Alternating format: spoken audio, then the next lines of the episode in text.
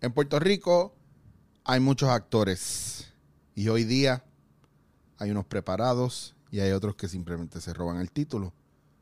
Hoy, en Dándote en la Cara, vamos a conocer un actor de título multifacético, polifacético, envuelto en tantas cosas que es un actor extremadamente más que completo. Esto es Dándote en la cara.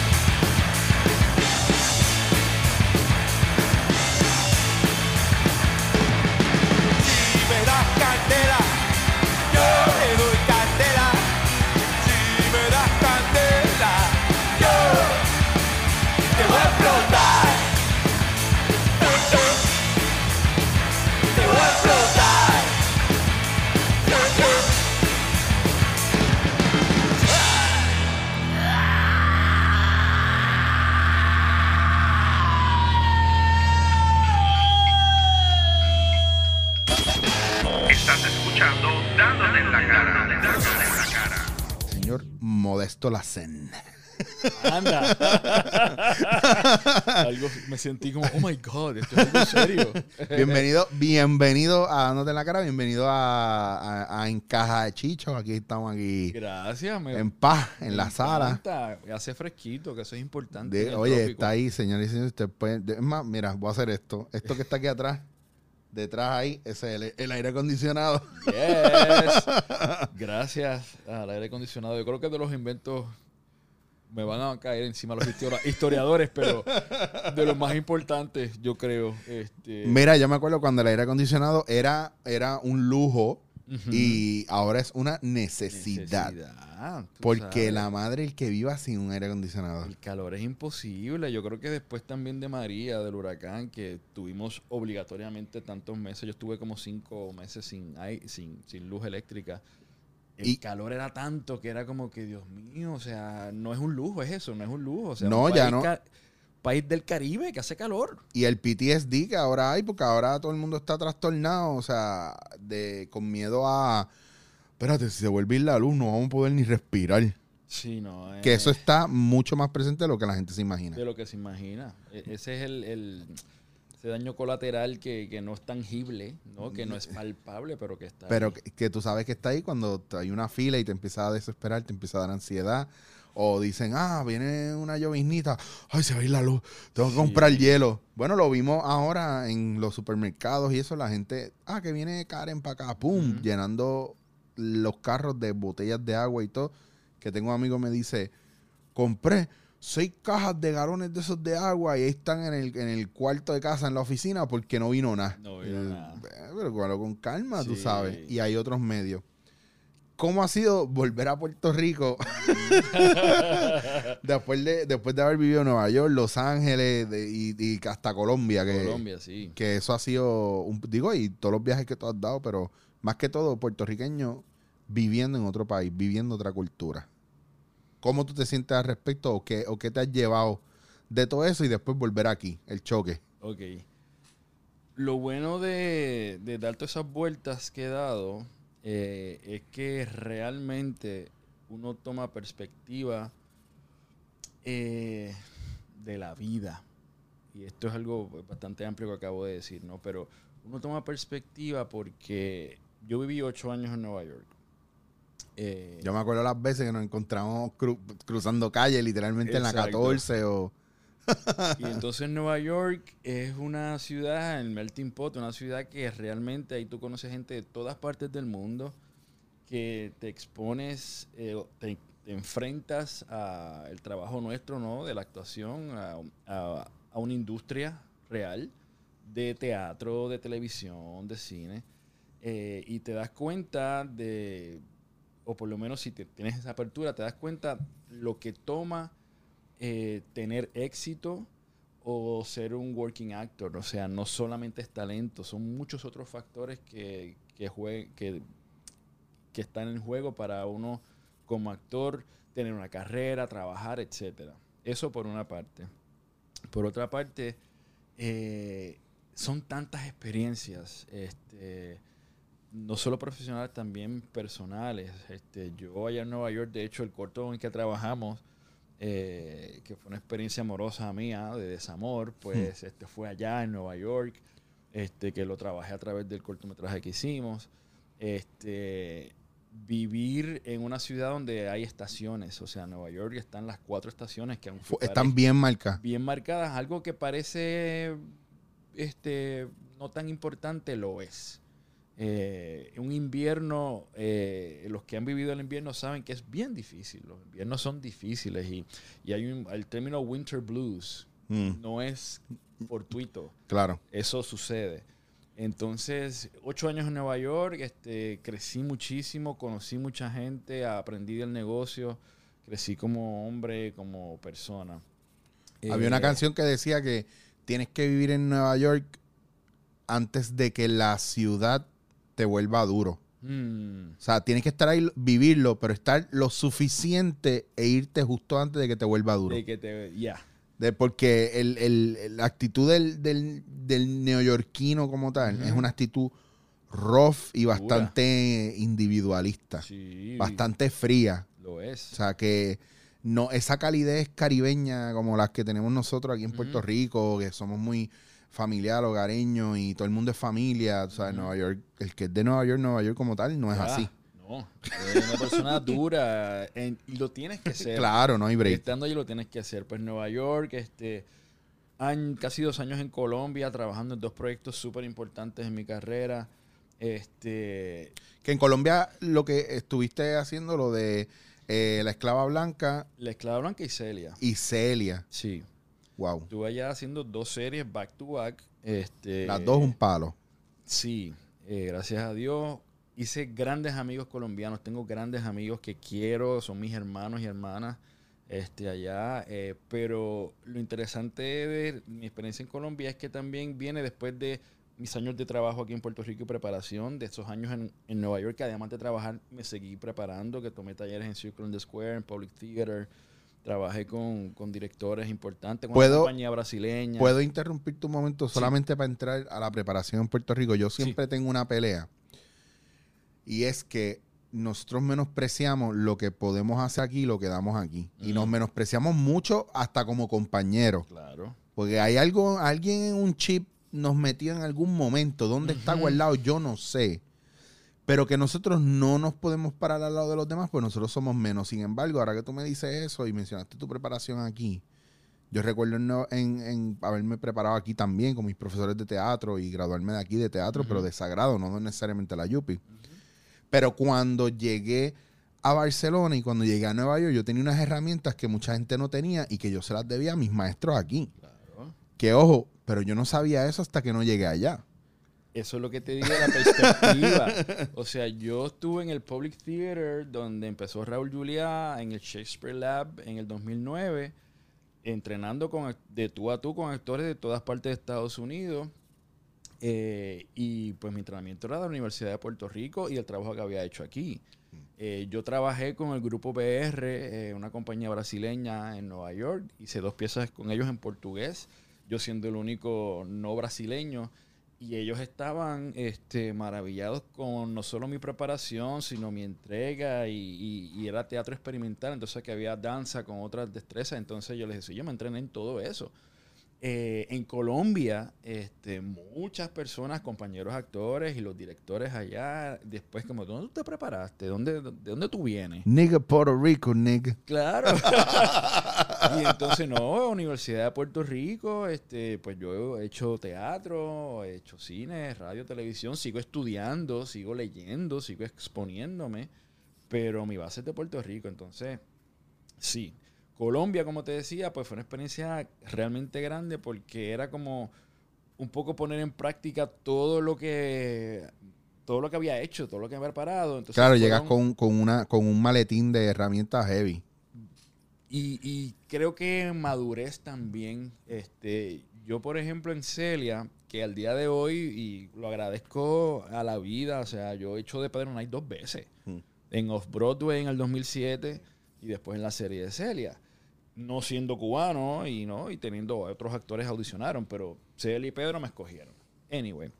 eh, muy agradecido porque yo con Jamie, la que hizo de Celia, Jamie puede dar fe de esto, que yo siempre estaba con ella. Nosotros nos reuníamos muchos a, discutir las escenas, a ensayar, hablar del proceso que estamos atravesando, yo siempre le dije, Jamie, vamos a concentrarnos en el trabajo.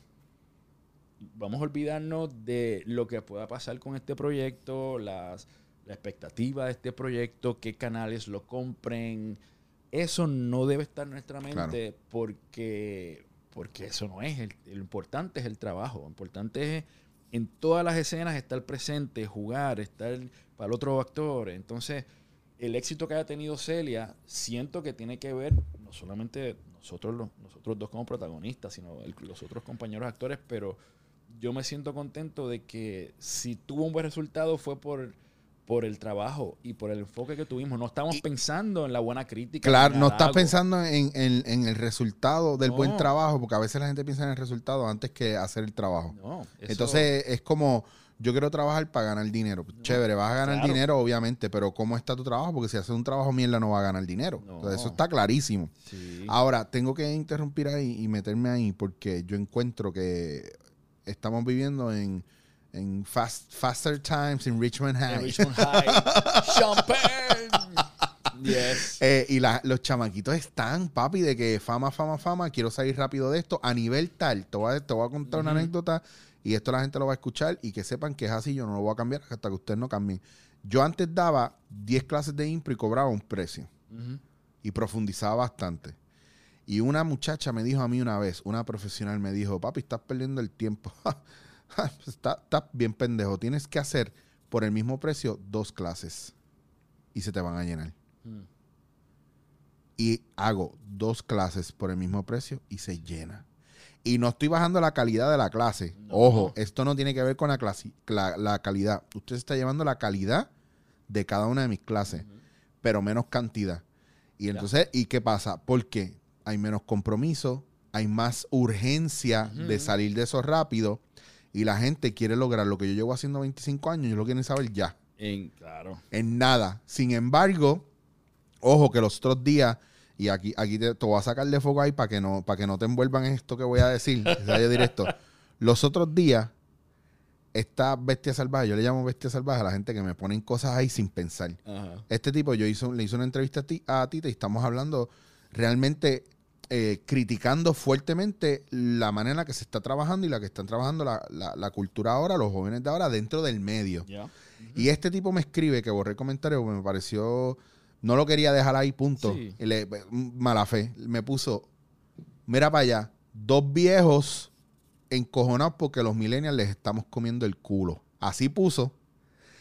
Y claro, mi contestación a eso es. El problema es que yo recibo mucho millennial que entran a trabajar con nosotros y no rinden y no aguantan porque todos son actores, improvisadores, escritores y cuando llegan sus trabajos a la mesa, ninguno funciona. Cuando ven el ritmo de trabajo co- como nosotros y lo que nosotros hemos vivido para arriba y para abajo, se frisan y literalmente se quedan cagados en medio de la escena. So, hay un montón de la preparación que tú estás hablando de las bases del proceso. No estoy diciendo que no tengan talento, no estoy diciendo que No. puedan hacer. Estoy diciendo que nosotros tenemos una cosa que a veces en estos tiempos no se respeta y es la longevidad, la calle, la Sí, tabla, La tabla. la experiencia, esta, esta tranquilidad que nosotros tenemos a simplemente una cosa es, yo tengo ganas de joder y estos cabrones son unos viejos y están ahí viejos chochos ahí, no, estamos concentrados. Y a la hora en que los huevos se ponen a peseta, nosotros estamos resolviendo tranquilos. Claro. Y yo he visto a los nenes derretirse y desaparecerse. Llegan con el ego Mm, acá arriba Claro. y entran en escena y se hacen así de chiquitos. Y no es una cuestión de criticar lo que estamos hablando de la preparación. Tú eres un tipo que está súper preparado y que preparas actores. Entonces, ahora tú hablando de esto, del proceso de preparación actoral, está cool.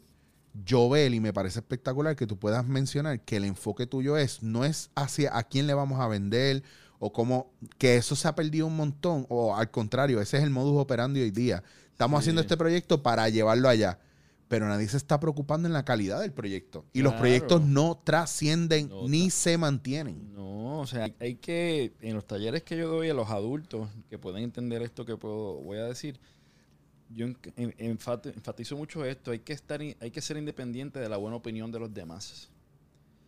Eh, porque... Apunten, hay que ser independiente de la buena opinión de los demás. Sí, porque yo no estoy haciendo el trabajo para que el crítico le guste, para que a mi mamá le guste, para que yo voy a hacer el trabajo por el mismo, por el trabajo mismo. Lo que llegue después, claro que es bienvenido, a nadie Claro. le molesta un premio, halagos, Claro, claro. eh, éxito, pero eso llega por el trabajo. No, por, no porque estoy pensando en, el- en el resultado ni lo que me va a traer Claro. el trabajo. Que by the way, yo en la pompeara yo tengo que hablar de tu proceso como escritor y director del cortometraje por el cual este actor que está aquí Yes. se ganó mejor actor en el Puerto Rican Heritage Film Festival. Yes. Que vuelvo y te repito, y te lo dije muchas veces, y me encantó el proceso. La diferencia de trabajar contigo a otros directores no es tirando la mala a ninguno, es que tú eres un director que es actor. Claro. Entonces, yo pienso que para la gente que esté interesada en dirigir, porque ven mucho glamour en la dirección y poder, y el director es el que manda, Claro. tienen que recordarse que si usted quiere ser director, usted debería coger clases de actuación y vivir el proceso del actor para que usted tenga el idioma del actor. El idioma y entienda el, El proceso, lenguaje, claro. Y sepa cómo acercarse y sepa y entienda. Lo técnico, claro que es importante, pero Claro. el actor es el que cuenta la historia. Pero sin embargo, tú, que a lo mejor no tienes esa profundidad técnica, tú tenías un equipo de gente, porque estaba Willy ahí, estaba Rey ahí. Figueroa, sí. Claro que eran gente que estaban backing you up la espalda en lo técnico. En lo Y sobre todo en cuestiones de logística, y tú te podías concentrar en dirigir a tu actor o a tus actores. En este caso, las veces que tú y yo nos sentamos a buscar y, y sin, era como si hubiéramos estado bien conectados durante todo el cortometraje. En el aspecto de que yo pienso que lo, lo- si tú te das un break, los, los textos o las historias te escogen. Y entonces el proceso para, para mí no fue difícil entender, bueno, lo, del final fue lo único que, que estamos buscando aquí, dónde nos estoy soltando, que estábamos jugando con eso. Y sin embargo fue un proceso bien enriquecedor. Pero si yo no hubiera tenido las herramientas que yo tengo y tú no hubieras tenido las que tú tienes, entonces éramos dos ciegos tratando de dirigirse el uno al otro y yo tratando de adivinar y tú tratando de, Sí. de dirigir. So, ¿cómo cuando tú trabajas con la gente, partiendo de esto y después volvemos otra vez a, a- a- a tu, a tu tour de vida en, en- en estos proyectos, Sí. ¿qué te gusta enfatizarle más a la gente que por primera vez coge la clase contigo o, o qué tú crees que es más importante que ellos tienen que saber que tú dices, yo tengo que, al que venga, sepa o no sepa, yo tengo que enseñarle esto? Yo, varias cosas. Yo siempre le pregunto por qué está cogiendo la clase. Mm. Eh, ¿Cuál es tu interés? Eso va a definir mucho la longevidad de esa persona, el interés, lo que vaya a hacer después de ese taller con esa información. Eh, porque mm, volvemos, si lo que quiere es ser famoso y eso, pues hay otras maneras de serlo, pero si quiere eh, trabajar el oficio del actor en el cine y profundizar, hablo mucho del proceso, de que toma tiempo, de que toma madurez, de que toma entender el negocio, toma entenderte a ti como actor, Claro. cuál es el, el producto que tú vendes, eh, conocerte. Es un proceso que no acaba, conocerte para poder transformarte en otro. Uno, eso siempre le digo, como que, ¿qué, qué, por qué estás aquí? Y lo otro, eh, yo hablo siempre mucho de honestidad, tú sabes, porque es que para mí los, los actores que yo admiro y que, y que quiero aspirar a ser, o el actor que quiero aspirar a ser, es un actor honesto. Y cuando digo honesto, o sea, honestidad en el trabajo. Y honestidad si a la hora de la verdad hacemos un, un trabajo tuyo juntos y, y realmente hicimos lo mejor y no salió tener la, la tranquilidad, la deferencia, el respeto de decirte, mira Eric, esto no salió. Hmm. Tratamos, no salió este, por estas razones. No salió por estas razones. Y está bien que a veces no salga, pero tener la honestidad de decir cuando el trabajo funciona y cuando el trabajo no, porque Que nos Es- falta, nos falta mucho de eso hoy. ahí uno cree, ahí es que uno crece. O sea, yo, yo tengo un amigo que es quiropráctico, Melvin Torres, en Dorado. Melvin, está choteado. Está choteado. Mi mejor amigo de, de- de primer grado, el Colegio Bautista Carolina. Y Melvin, además de ser mi mejor amigo, yo siento que es de los mejores críticos que yo tengo. Porque Los buenos, como los buenos. él no está en el mundo artístico, él ve cosas y me dice lo que siente sin vaselina. Modesto fue una mierda. No, esto por esto, ¿qué es eso? Ah, la, la. Cuando bien, ah, diablo, esto estuvo chévere por estar. Como cuando él me habla, yo siento que primero viene de un amigo que no es, es- no, va- no viene de un lugar viene del respeto y el amor de un amigo, pero siento que es bien honesto y eso es lo que a mí me hace falta. Yo no necesito que me pases la mano, ay, qué bien que estás todo el tiempo. No, yo no estoy bien todo el tiempo como Sí. actor. Sí, yo tengo... Nadie está bien todo el tiempo No, como no. actor, ni Meryl Streep. No, claro, yo, yo tengo amistades que son, o sea, yo creo mucho en lo que me dicen, incluso hay gente que a veces me encuentro y me dice las cosas y a mí me sorprende porque yo sé que ellos son bien harsh Mm. y ellos saben que no me tienen que pasar la mano, incluso hay cosas que yo he hecho que yo digo, eso es una mierda y la gente me, que me ha dicho que eso es una mierda, yo le digo, sí, yo sé, por esto, por esto, por esto y me dicen exactamente. Yo digo, pues, pero cuando no está en mi control, yo sé muchas veces. Y cuando está en mi control y yo la cago, yo digo, sin verdad se me fue la olla ahí. Y otra cosa, este, volviendo a lo que le digo a, las, a- no, a los estudiantes adultos que he trabajado, también yo le digo, si esta es su pasión, esta va a ser su alguien, algo que, que usted va a dedicarle mucho tiempo y esfuerzo, busque estar bien en su vida personal, busque un balance Claro, busque estar feliz fuera de la actuación. Porque si no, tu felicidad eh, va a depender de si estoy haciendo. Entonces ahí entramos en el ego y la ilusión del ego de que yo soy porque hago, o yo soy porque tengo, o yo soy porque hablan bien de mí. Y eso es falso. claro. Entonces, esa es otra cosa que enfatizo mucho de busquen otras cosas que lo hagan felices porque cuando no estén trabajando como actor o no estén haciendo lo que quieren hacer, tienen que estar felices también o por lo menos buscar, aspirar a estar bien, a estar balanceado, a estar alineado. Claro. Oye, y ojo, no necesitamos más gente desesperada haciendo de la suya a diestra y siniestra sin importar nada, solamente por conquistar algo. Claro. Porque es como la persona que está fit, pero siente que tiene que hacer dieta, es la persona que Ujú. está bella, esbelta, preciosa, pero siente que tiene que hacerse arreglos en la cara y en todos lados. Eh, porque es como que una bestia salvaje que tiene hambre y tú nunca puedes alimentar, tú nunca vas a saciar esa Nunca. hambre. Y te lo digo porque a mí yo creo que el mayor superpoder que yo tengo en esta industria es que yo no peleo por esta frente a cámara. Mm, Ah, o tú, tú, tú quieres ser protagonista, está bien, bye, nos vemos. claro. Bye. Yo no, como que, ah, pero a ti no te importa esto. O sea, a mí me importa porque me importa, me echo para atrás. Ujú. Porque yo no voy a pelear por algo que yo hago que me encanta y amo y adoro. Y entonces yo creo que ahí es que viene la cuestión esta de la manipulación por eh, esto es por exposición, vas a estar bien, y entonces es un proyecto mierda, o es, o, o hay un Ujú. montón de cosas sucediendo alrededor. Yo he escuchado hasta de gente que hace ruchar palo solamente por estar frente a cámara. ¿Ya? Y eso es triste porque desvirtúa todo lo que tiene que ver esto. Y me pasó a mí cuando estaba en el Living Theater y Judith Malina me dijo a mí, ¿por qué tú haces esto? Y yo estuve dos horas dándole ahí, un- leyendo una monografía de porque yo lo quería decir. Me dijo, ah, that's bullshit. y Eso es honestidad. porque se- ya tenía como enfisema pulmonar. una Eso, cosa sí, así. güey. Eso es honestidad. Claro. Es mierda lo que estás hablando. Claro, te hablaste mierda, te escuché, pero hablaste mierda. Entonces, antes de ella morirse, yo la volví a ver, fui a Nueva York, la vi en el home que ella estaba. Y me dice, oh, Eric, nice to see you again. So, why are you doing this? Salió el tema rápido, no me dio break. Y yo le dije, oh, le, me acuerdo como si fuera, le dije, pues mira, yo, de- yo me siento libre y siento que tengo algo que decir. Ya. Y yo quiero que la gente me escuche porque lo que yo tengo que decir tiene que ver con libertad.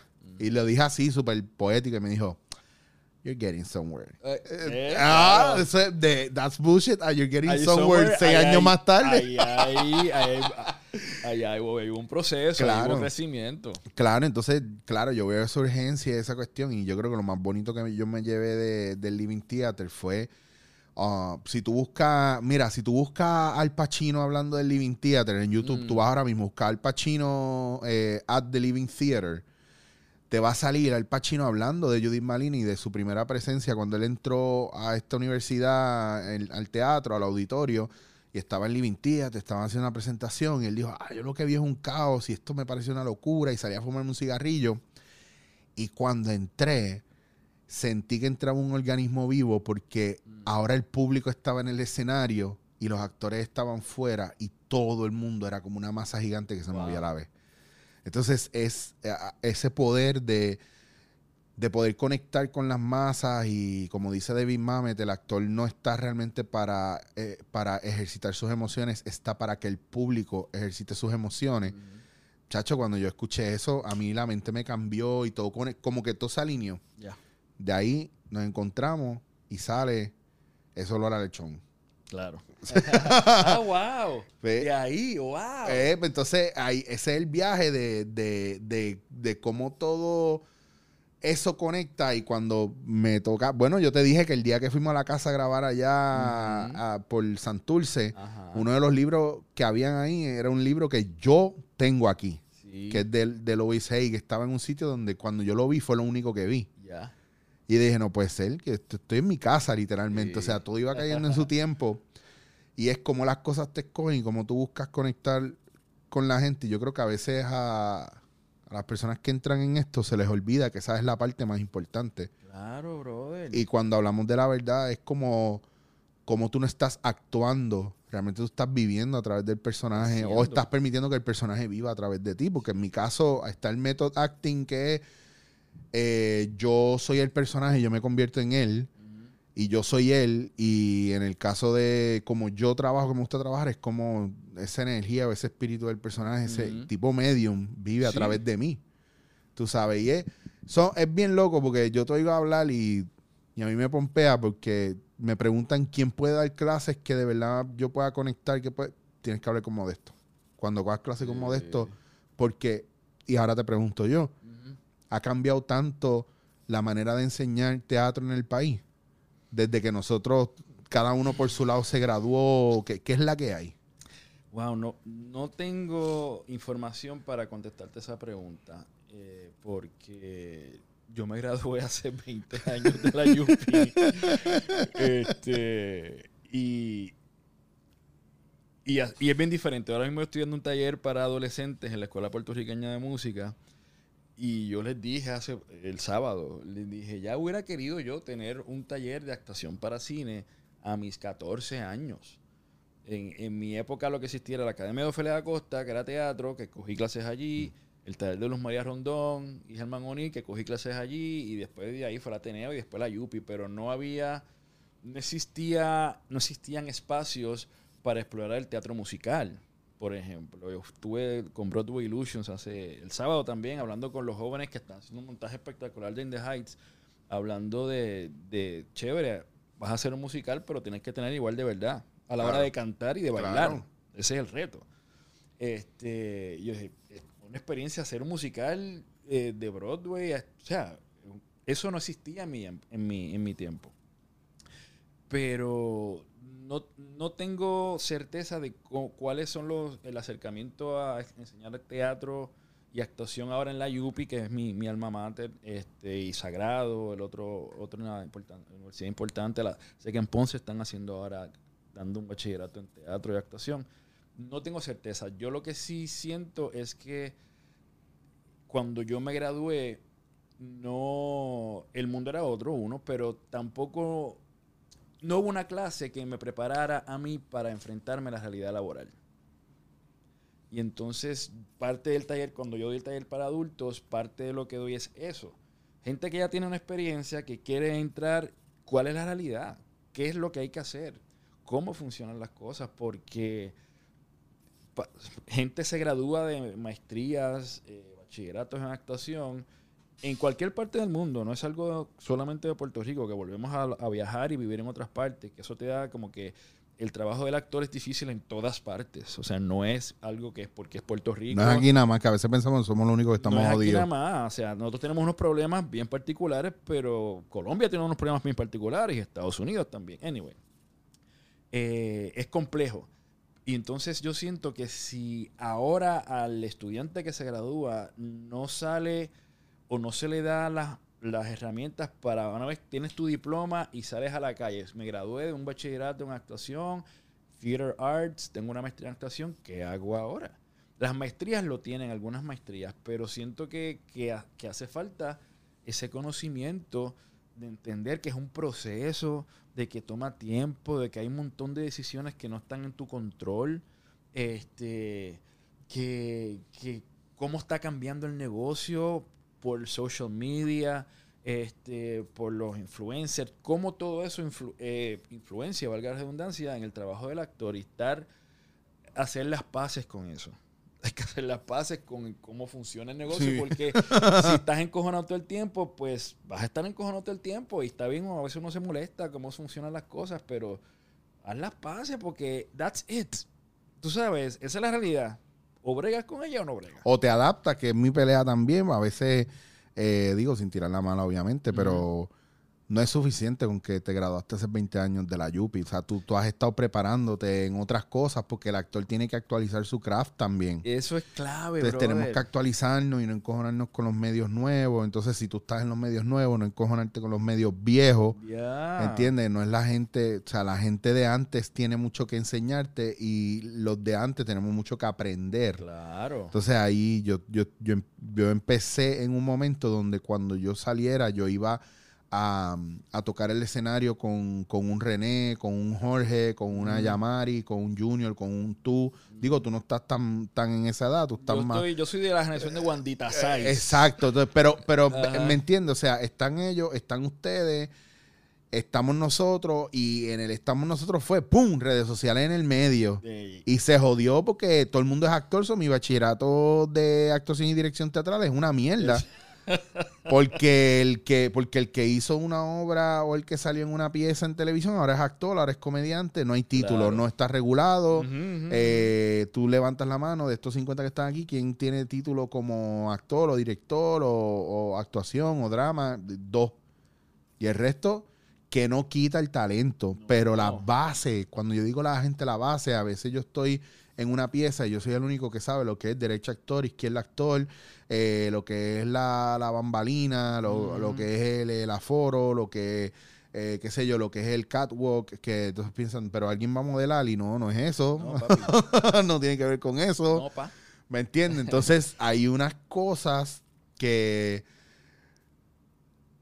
mano, lo aprendimos nosotros. O sea, yo, te- Sí. Tony Fernández y diseño de luces, tú sabes. Mira, es que lo que tengo es un wash general y necesito poner ese lico, me puede servir para hacer un especial aquí, pero no, porque hay que cambiar la frenele a, a poner unos colores más cálidos. Y yo, ¿what?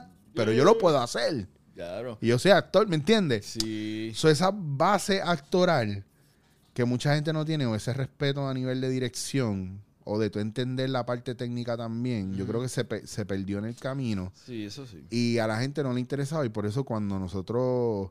A mí me gusta cuando yo estoy haciendo una filmación, estoy. Yo quiero ver, yo quiero ver cuál es mi tiro, cuál es el- yo quiero ver el cuadro.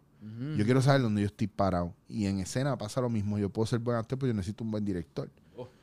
Entonces la gente como que se le olvida que la profesión del actor no implica solamente pararse y actuar cuando hacen esta, esta mímica de actuar y lo hacen todo grande y no entienden el proceso, que es lo que te enseña, lo que es cine, lo que es teatro.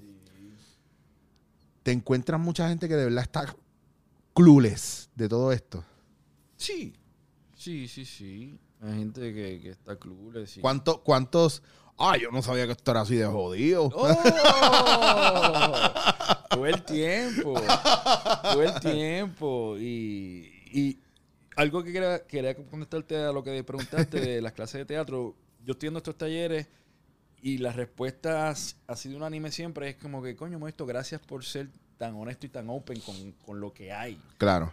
Y es, o sea, si hay algo diferente es que yo estoy hablando en Arroyo Bichuela desde la vivencia, desde Claro. la experiencia que estoy, yo audiciono todavía.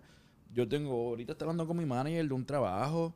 Este, yo me pongo nervioso todavía, o sea, es un proceso. O sea, yo, porque yo te- haya tenido una experiencia, no significa que lo sé todo. De hecho, no lo sé todo. Por eso sigo estudiando y leyendo. Entonces, eh, entender que, que sí, uno tiene una experiencia, pero eso no te hace un saberlo todo y que yo aprendo realmente de la gente nueva y ellos aprenden de mi experiencia. Es un intercambio. Yo creo que eso es bien importante. ¿Alguna vez has estado haciendo un proyecto bien brutal que tú te sientas menos que todo el mundo? Como que de repente tú te, te cagas y tú dices, diablo, como que te desenfocaste y pensaste, diablo, yo no estoy al nivel de esta gente. O a lo mejor no, Mm. algún tipo de intimidación heavy. Digo, es que Sí. para mí es bien raro porque yo te conozco de un punto tan zen que, y tan enfocado en lo tuyo que me sorprendería y todo. No, o sea, yo no, no menos que los demás, nunca, eh, nunca. Sí te puedo decir, eh, yo soy un- una película que no hay casualidades. En este momento está dando vueltas en Estados Unidos, voy a verla pronto. Se llama Tú me manco. Es una película de un director boliviano, Rodrigo Bellot. Eh, y e hizo una escena con Oscar Martínez, que es un actor argentino muy importante. Si vieron El Ciudadano Ilustre, es el protagonista de esa película, de Relatos Salvajes. Es un actor que han visto muchas veces en el cine argentino. Y e hizo una escena bien importante en la historia con él. Y sí estaba un poco intimidado porque pues es un actor que respeto, que me gusta su trabajo. eh, y una escena clave. La intimidación, yo conscientemente me olvido de ella a la hora de trabajar. Claro. Porque si no, no trabajo. Me tengo que olvidar que es Oscar Martínez, que es un actor importante en el cine latinoamericano, que tiene tantos años trabajando más que yo. A la hora del set, eres un, un personaje y voy a comunicarme con, él, con lo que tú tienes a ofrecer y te escucho y reacciono y estoy ahí contigo. Después sí, después me anda por el carajo. Pero a la hora de trabajar tengo, me obligo a olvidarme de eso porque es que si no, no trabajo. Pero sí, yo puedo decir que con él como un poco, me intimidó un poco porque de verdad es un actor que, que admiro y el trabajo de él, o sea, trabajando con él aprendí. ¿Con quién estás loco por trabajar que no has trabajado? Ay, par de gente. Este. Estoy loco por trabajar con Cordelia. Nunca he hecho nada con Cordelia González. Este, René trabajó un par de veces. René Monclova, eh, eh, y me encanta. Pero Cordelia, estoy. Ah, Teresa Hernández. Estoy loco por hacer algo con Teresa Hernández, teatro, cine, lo que sea. A lo mejor cine, no sé, lo que, lo que venga, pero me encanta el trabajo de Teresa Hernández. Siento que es una de las actrices más cabronas que tenemos. Este, quiero trabajar con Isra, con Israel Lugo. Diablo. Este, Isra y yo, Isra es un poco mayor que yo. You go, but you go way back. Eh, but we go way back. Y hemos crecido, o sea, hemos trabajado juntos, nos tenemos mucho cariño y mucho respeto. Y Isra, e Isra es una persona que cuando me da su crítica a su trabajo, yo le, de mi trabajo, yo le escucho. Y él me escucha. Y somos bien honestos, siempre. Y es alguien que, que, que como que no hemos trabajado de verdad como un, como en un trabajo que estemos los dos ahí. No hemos trabajado nunca. Y es alguien que me encantaría trabajar con él porque le tengo mucho cariño y, y volvemos a la honestidad. Un actor que es bien honesto y lo que vas a tener con él es ahí para trabajar. Sí. Este, te puedo decir esos tres Ahí- eh, ahí- puertorriqueños. No, y hay, y hay tela porque hay un montón de gente que. Mucha gente no sabe la preparación que tienen. y A veces uno los ve en proyectos y tú dices, wow, mano, yo quisiera jugar ahí. Porque Sí. tú no lo ves desde el juego, desde. Sí. Eh, cuando yo hago impro y hago esas obras improvisadas y estoy con Elena o con Esteban, o cuando me pasó que estaba Junior, Yamari, tú sabes, son proyectos y de repente estás, jugando con ellos y es como que mira dónde te voy a llevar, mira por dónde te voy a sacar, Sí. mira, mira esta sorpresa, y una sorpresa bien brutal. Ya. Y el trabajo y la entrega, que, o sea, el, el- ese proceso emocional donde tú estás ahí metido full, bien Meissner, en el aquí, en el ahora, bien conectado, que el público desaparece. Eh, A mí me pasó eso, eh, gracias a Dios, de random. Ahí estuve en el. Bueno, random no, porque también yo me jodo un poco, pero en el Choli estuvimos con lo de No Te Duermas. Y a mí me, di- me dijeron: Diablo, tienes 15 mil y pico de personas ahí. Ajá. Y me acuerdo que hicimos una escena, yo salí de uno de los sketches y sale Chente y me dice: Diablo, cabrón, ¿cómo tú puedes estar tan tranquilo? y yo le digo: No, cabrón, yo estoy bien, bien, bien descabronado por dentro, pero es que a la hora de trabajar, el, el público se fue en off y era los, mi escuchar para yo poder contestar. Claro. Y fuera de eso, cuando me bajé, después que hice los dos sketches y que al final yo vi todo el público y dije, anda pa'l carajo. Sí. Yo he estado una vez en el Choliseo y realmente es impresionante estar en, en ese escenario y ver toda esa gente. es Claro, y uno lo ve así en plan, qué sé yo, ponle que no sea comedia, que sea stand-up. Digo que es comedia, pero que estés tú solo, medio de Claro, esa gente. Raúl. Cla- exactamente. Raúl, en paz descanse. ¿Qué te, te gusta más cine, televisión? Tú- bueno, tú haces más cine, teatro. ¿Qué te llama mucho más la atención o qué te gusta más? Digo, aquí puede ser ambiguo también porque a, no- a mí me gusta todo. A mí me gusta el juego. Sí. Punto. Ahora mismo es como un empate. O sea, yo, yo siento que can- donde hay una buena historia y un buen personaje, ahí gozo. Porque, por ejemplo, eh, la serie This Is Us Me tien- ok, espera, si vamos a hablar de esto ahora. si vamos a hablar de esto ahora, yo todavía, yo estoy ¿Por con- dónde vas? Yo estoy, no, yo tengo que empezar si son nuevos. Ah, pero hoy es. Hoy, hoy No, lo que pasa es que tú, que tú estás, eh, tú Yo estoy viendo el season nuevo, que es el cuarto, el cuarto season. Hoy hay un episodio a las nueve. Exacto, exacto, exacto. Yo Sí, estoy- sí, sí. Yo no he empezado ese season. Ah, ok, está ok. bien. Lo único que te voy a decir es que yo, cada, cuando me pongo a ver un season, yo tengo que ir a Sama a comprar las cajas industriales de tissues. Porque es cada episodio no hay break. En cada No yo puedo break. estar en la computadora y hacer, no lo está viendo, y yo hacer, no voy a verlo, no voy a verlo, no voy a verlo, no quiero verlo porque yo tengo issues, porque mi papá y mi mamá. No, bro, de una catarsis todo el tiempo. Todo el fucking, qué buenos Qué actores. buenos actores, qué buena historia. Qué buena historia, qué buena, qué, qué manera más brutal de contar la historia, que tú no sabes si está en el presente, pasado o futuro. Pues están y una cosa enlaza con la otra. Qué buena manera de decirte esto es lo que está pasando y aún así no deja de sorprenderte y tocarte. Y tú sabes lo que está pasando y ya tú sabes lo que No. hay, pero no deja de, de- esta pendeja de en guerra avisada no muere gente, ahí no aplica. Sí. O sea, ahí se, ese- eso se Pues, desmitifica. yo sé un ejemplo de una serie que estoy así como hookeado Sí, con ella sí. por el buen trabajo. Muy buena. Me encanta el cine y el teatro. Y ojo, eh, al que escuche, el que esté viendo, como que a mí me encanta la comedia. Claro. Tú sabes, y he hecho comedia. Este, no es que todo la, la actuación, todo es el drama. Pero me imagino que están encasillados también en el, en el o, o- o- o toda esa energía ha girado en torno al drama, porque a mí me pasa que me encanta Ajá. el drama y me encanta tocar profundidades y solamente lo puedo hacer en mis shows de impro porque nadie me llama para eso, me llaman para comedia.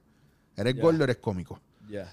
No, fíjate, yo no, yo no puedo decir eso. Yo aquí en Puerto Rico he, hech- he hecho ambas. He hecho drama, he hecho comedia, en televisión y en teatro y en cine. Me siento como bastante balanceado, pero a lo que voy que, que todo este trabajo del actor es el mismo para comedia. Este, Claro. Tienes que tener verdad como, co- como comediante y encontrar el drama en la comedia y comedia en el drama. Claro, y yo te iba a decir, ahora que me acuerdo, la que hicieron con que tú eres, estabas tú con, con Kisha, Junior Junior y y Suzette. Suzette, que cómo era que se llamaba? Lo- Los vecinos los de vecinos de arriba. Wow. Qué buen, eso es un buen texto. Eso estuvo brutal. O sea, de verdad, de verdad, de verdad, a mí me encantó. Y- yo la pasé tan brutal. Y Junior, ah, tú sabes que yo, que sabes que yo comparto con Junior Álvarez. Cumplimos el mismo día. En serio, pensé que iba a decir 20. el tenis. El de- a mí me gusta de Miguel Denis hace tiempo no voy, pero, pero Junior y yo cum- cumplimos el mismo día y fue. Junior es otro que, que me gustaría trabajar más. Y fue una fue mí me un encanta trabajo trabajar con bien- Omar Torres es muy inteligente, el productor, y nos juntó. Sucede es a una persona que igual la conozco hace tiempo, no había trabajado con ella. Muy generosos, muy, muy accesibles, Sí. Eh, muy abiertos al Sí. juego. Sí. Y Kisha, ¿qué te digo? Pues yo estudié con Kisha. Entonces, Kisha y yo, como, tú sabes. Entonces fue Los Vecinos de Arriba, una comedia, hace dos años ya, que la pasé espectacular y me encantó. A un me personaje bien encantó. chévere y un tema importante. Sí. A mí, Así a mí me pareció, y me pareció una combinación chévere, súper asertiva. Eh, yo soy fan de Junior y, y, bueno, de todos ustedes, pero Junior para mí es, el tipo está brutal. Yo trabajé con él, tuve la dicha, tú sabes, de, de poder entrenar a Junior en lo de impro, para Ajá. trabajar conmigo, literalmente, para algo que a mí me apasiona y con Yamari y varios compañeros más, pero el, el- el caso de Junior me tocó directamente porque Junior es un tipo hambriento de seguir desarrollándose Sí. y muy pocos actores tienen eso. Y yo, en, en cuanto a lo de impro, lo metí dentro del entrenamiento en situaciones eh, un poco emocionalmente comprometedoras y el tipo fue a todas con la verdad. O sea, Bien. abrirse lo más posible y a buscar la vuelta a las cosas. Y a veces salíamos de escena y yo estaba en, una, en un lado de una pata por un lado y él en la otra y nos mirábamos y él me hacía de lejos. Tú eres un cabrón, yo sé lo que estás haciendo, yo sé para dónde estás queriendo llevar esto a nivel Ah. emocional y se montaba y yo voy a mí, vamos a jugarlo. Sí, no, Junior Tú es- sabes, y, y es un tipo que está lanzado al juego y pues mano, tú sabes, Kisha que es un brain también y, Sí, no, y su set que está, es lo que tú dices, son gente bien abierta Sí, no, al y- juego y bien profesionales y bien... Y buenas personas. Claro. tú ¿Sabes? Como. Yo he conocido, o sea. Yo prefiero trabajar con buenas personas que además sean talentosos a malas personas y que, ah, es un talento cabrón y es Sí. un puta. No. No, no es la primera vez, vi- no es la, ojo, que esto no es por tú ser tú, sino Mm. no es la primera vez que yo escucho esto en gente muy inteligente, bien preparada. Hay una, hay un, en, en Netflix hay un documental que se llama Hired Guns, pistolas contratadas, que son de músicos de estudio que diferentes, las bandas más importantes a nivel mundial, cuando se les jode un músico en una grabación, en un tour, llaman a estos tipos. Y Rob Zombie decía, hay 5 millones de virtuosos musicales en el mundo. Hay de esos 5 millones, mil con los que tú puedes turiar Ya. y hay 4 o 5 con los que puedes vivir. ¿Me entiendes? So, Sí. so eso, eso está heavy porque a mí me pasa, a mí yo tengo mucha oferta de mucha gente para trabajar, hay chavos, no hay chavos, es irrelevante para mí. Yo quiero trabajar con esa gente. Esa gente me va a escuchar, esa gente me va a Mm. cuidar, esa gente se va a dejar cuidar, esa gente eh, me va a permitir eh, trabajar desde el punto de vista que yo estoy. Esa gente sabe cómo yo soy y quién yo soy, porque te quieren porque eres una persona, pero cuando te ponen a trabajar ya te odian Ya. y no entienden esa militancia, no entienden ese, ese cuidado, ese amor que tú le tienes a, a donde tú estás Sí. parado, ¿me entiendes? Y eso a veces uno se cuida, yo me cuido mucho de eso y soy más selectivo ahora de Sí, viejo. o sea, en ese caso porque además de muy buenos actores, Susetti y Junior en ese caso, que no son de mi generación, siempre han sido buenas personas conmigo y Claro. con los demás, pero yo conozco a Junior de hace tiempo y el trato es el mismo. Sí. ¿Entiendes? Sucede igual. El trato sucede en moda, ¿cómo estás? ¿Qué? Ay, Ana Teresa. El mismo, no ha cambiado con los años. Entonces, eso te dice que, que la persona cuando te conoce y cuando te de verdad era verdadero, era honesto. Es como en un, uno de los shows, shows de Oprah dice, when you, when people show them, show you how they are for the first time, believe them. Con lo que te enseñan la primera vez, eso es. Y son gente que han sido buenas personas siempre. Entonces, Claro. para mí eso es bien importante, que no cambia el trato con uno por el trabajo, por la reputación, por nada más, Sí, más que por la persona. Y ve- ven acá, ahora en todo este proceso, ¿hacia, ¿hacia dónde estás mirando ahora? ¿Qué estás haciendo ahora? ¿Qué quieres hacer? ¿Has vuelto a recibir llamadas de, de Colombia, de Nueva York? ¿Qué- ¿Dónde estás para ahora mismo? ¿Hacia dónde estás mirando? ¿Te tiro el tarot o lo, o lo defines tú? déjame ver, déjame ver dónde está para no, tranquilo, toca estas cartas, voy a hacer una tirada. Voy a hacer una tirada. No, pues mira, sí definitivamente eh, ense- enseñar o, o ofrecer estos talleres me gusta, me da una satisfacción que no tiene que ver con el ego, satisfacción de, de comunicar y de hacerle entender a estas personas esto, o por lo menos lo que yo pienso que es, por aquí va la cosa. ok, ¿no? Del trabajo del actor, por mi experiencia. Me gusta mucho, algo que quiero seguir explorando. Este, y he visto el resultado. O sea, adultos y ahora cuando los jóvenes que estoy ofreciéndole, espero, ¿verdad? Que continúen. He visto el resultado del interés del trabajo, que eso me, me llena mucha satis- satisfacción. Uno, eso. Eh, voy a estar más tiempo acá en Puerto Rico, pero igual donde me llamen y surge una oportunidad buena, allí estaré. Es posible que ahora noviembre, diciembre regrese a Colombia a hacer un trabajo, una peli. Estoy gestando proyectos míos este, de televisión y de cine. Este, y abierto a, a colaborar con gente que tenga propuestas interesantes claro.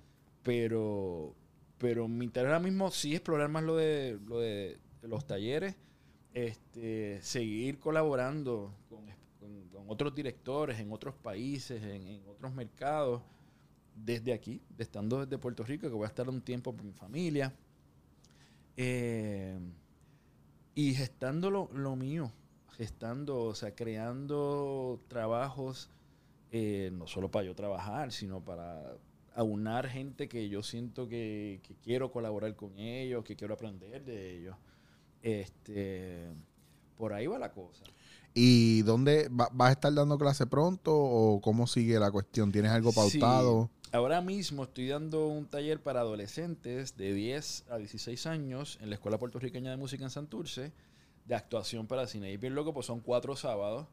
Eh, y el primero ya pasó y los jóvenes están, son muy inteligentes, súper abiertos. Y me dije, espérate, tengo que Tengo que, a- tengo que- vamos a voy a esto. meterle más. O sea, Mm. como que empecé lentito a ver cómo iba la cosa, pero son esos jóvenes muy talentosos y muy inteligentes. Estoy dando ese taller. Este, enero, febrero, año próximo voy a dar otros talleres este, privados en unas universidades que, que he contactado. Así que lo de los talleres continúa.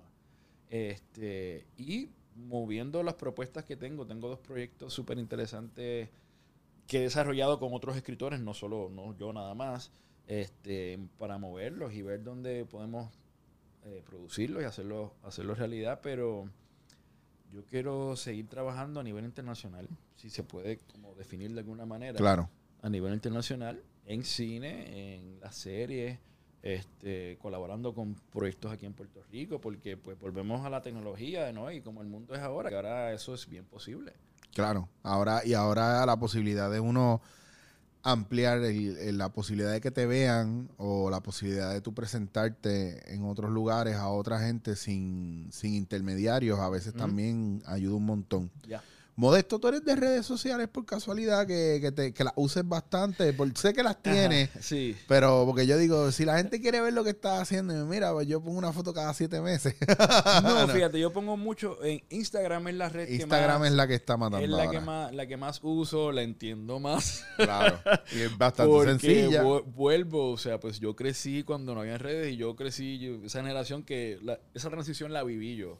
Claro. Yo estaba hace, hace unos días en Gladius, Puerto Rico, Yes. estudio de animación y vi unas, hay un espacio donde hay unas computadoras retro, Tú las viste toda la, la, sí, la colección de. la colección. Las Yo usé esas computadoras, o sea, yo, yo cogí una clase de computadora en séptimo grado Claro. que era como la computadora así cuadrada, cremita, eh, el ruido, y era como, wow, la clase de computadora, que era como Back to the Future, o sea, lo más tecnológico. Sí. Pues nada, a lo que voy, que pues yo vi esa transición y el más que uso es eh, Instagram, que es mi nombre, modesto-lacen.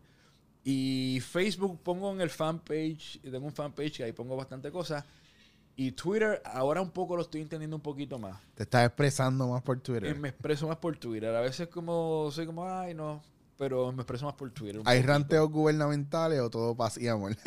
No, yo pongo más, pongo a veces cosas, a veces, tú sabes, el verano del 19 pues fue importante y puse un par de Claro. cosas. claro. Este, yo soy fanático del tenis, así que pongo cosas de tenis. Ven acá, te iba a preguntar antes, porque esto curioso. Ajá. Estuve en este fin de semana pasado pernoctando en un hotel del área oeste Ajá. y escucho estos viejetes que estaban en una reunión ahí de su clase graduanda de los 70. Ajá.